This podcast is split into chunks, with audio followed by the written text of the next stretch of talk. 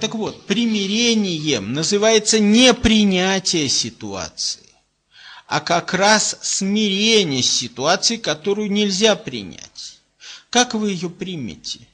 Значит, вам надо действовать, а вы боитесь действовать, потому что вот вы не так воспитаны, вас воспитали, что вот так нельзя действовать, и нехорошо действовать, и, ж -ж -ж -ж и вот вы э, начинаете мучиться. Вот это и есть примирение, но это не принятие ситуации.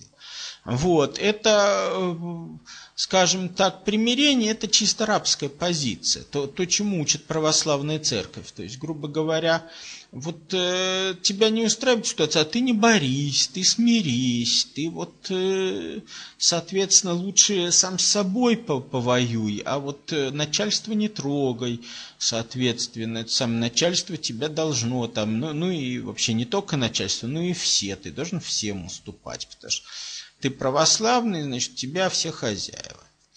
Вот, вот это и есть примирение.